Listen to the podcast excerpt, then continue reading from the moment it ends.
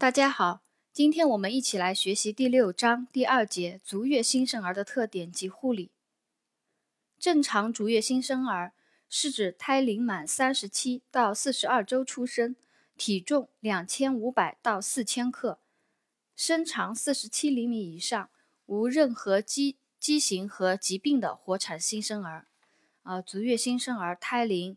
在三十七到四十二周，体重在两千五百到四千克，身长大于四十七厘米，无任何畸形和疾病。呃，第一部分的内容，新生儿的特点。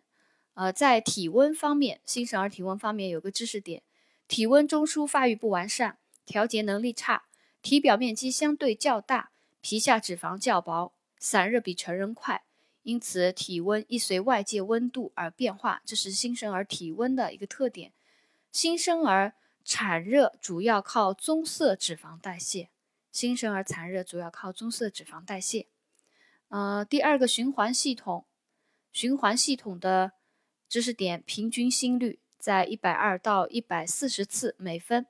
平均血压在七十五十毫米汞柱，收缩压七十，舒张压五十啊，这是。新生儿的平均心率一百二到一百四次每分，平均血压七十五十毫米汞柱。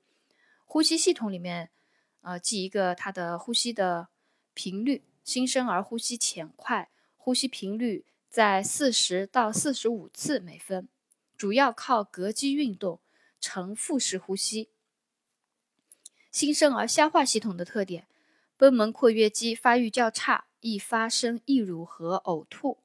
在泌尿系统里面，新生儿的特点是肾小球滤过率低，浓缩功能差，不能迅速有效的处理过多的水和溶质，因此易发生水肿或者脱水的症状。新生儿肾小球滤过率低，浓缩功能差，易发生水肿或者脱水的症状。神经系统里面有一个知识点，呃，也也是一个考点，新生儿。具有哪些原始反射？第一个觅食反射，第二个吸吮反射，第三个握持反射，第四个拥抱反射，还有一个交叉伸腿反射。这五个反射是新生儿的原始反射，生后即具有的原始反射。觅食反射、吸吮反射、握持反射、拥抱反射和交叉交叉伸腿反射。免疫系统里面的考点：新生儿可以通过胎盘从母体获得的是免疫球蛋白 IgG，因此不易感染一些传染性疾病。免疫球蛋白 IgA 和 IgM 不能通过胎盘。新生儿能够从胎盘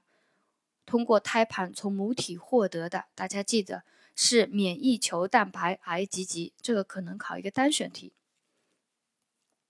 第二部分的内容。新生儿常见的特殊生理现象：第一个，生理性体重下降；第二个，生理性黄疸；第三个，生理性乳腺肿大；第四个，假月经；第五个，口腔内改变。新生儿上颚中线和齿龈切缘上常有黄白色的小斑点，民间俗称板牙或马牙或马牙，是上皮细胞堆积或粘液腺分泌物储留所致。这又称上皮珠，不需要特殊处理。新生儿面颊部的脂肪垫，俗称螳螂嘴，对吸乳有利，不应挑刺，以免发生感染。这是新生儿口腔内的一个呃特殊的生理现象，不需要处理啊。第六个是竖立疹，竖立疹是新生儿生后三周内，可在鼻尖、鼻翼、面颊部长出细小的白色或者黑色的突出在皮肤表面的皮疹。啊，是新生儿皮脂腺功能未完全发育成熟所致，一般会自行消退，也不要特殊处理。啊，这是六个新生儿常见的特殊生理现象。第一个，生理性体重下降；第二个，生理性黄疸；第三个，生理性乳腺肿大；第四个，假月经；第五个，口腔内改变，包括呃民间俗称的板牙或马牙，又称上皮珠。还有螳螂嘴，呃，是螳螂嘴是新生儿面颊部的脂肪垫啊，螳螂嘴。还有第六个新生儿常见的特殊生理现象是竖立疹，竖立疹在新生儿出生后三周内，在鼻尖、鼻翼、面颊部长出的细小的白色或者黑色的突出在皮肤表面的皮疹，是新生儿皮腺，呃，新生儿皮脂腺功能未完全发育成熟所致，一般会自行消退，不需要特殊处理。新生儿的护理措施啊，里面的考点我给大家总结了以下这些。第一个是新生儿适宜的温湿度，温度是二十二到二十四摄氏度，湿度在百分之五十五到百分之六十五，床与床之间的距离为一米啊。新生儿室的条件，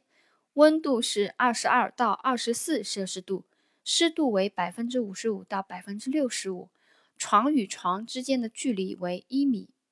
呃，在新生儿室条件，在新生儿。呃，新生儿室条件这个第一个知识里面呢，有讲到了一个知识点，叫适中温度，又称中性温度啊。我给大家讲一下，适中温度又称中性温度，指在一种适宜的环境温度下，机体耗氧量少，代谢率低，蒸发散热量亦少，又能保证正常体温的这种状态啊。适中温度又叫中心温度。第二个。新生儿的护理啊，要注意保持呼吸道通畅，还要保持体温稳定，预防感染啊，做好皮肤护理。皮肤护理主要就是脐部的皮肤护理啊，防止脐部感染，还要指导喂养，鼓励母亲按需哺乳啊，母乳喂养，鼓励母乳喂养，按需哺乳。理想的体重增长标准为每天增长十五到三十克。理想的体重增长标准为每天体重增长十五到三十克，呃，还要做好预防接种，生日呃出生当日接种卡介苗，出生后一天、一个月、六个月时各注射乙肝疫苗一次，还要做好新生儿筛查，筛查有无先天性甲状腺功能减退、苯丙酮尿症和半乳糖症啊，这个以前我有考到过。就问你新生儿筛查哪些疾病啊？有个多选题以前考到过，筛查的是先天性甲状腺功能减退症、苯丙酮尿症和半乳糖症。啊，这是第二节足月新生儿的特点及护理，所有的知识点就总结到这里，谢谢大家收听。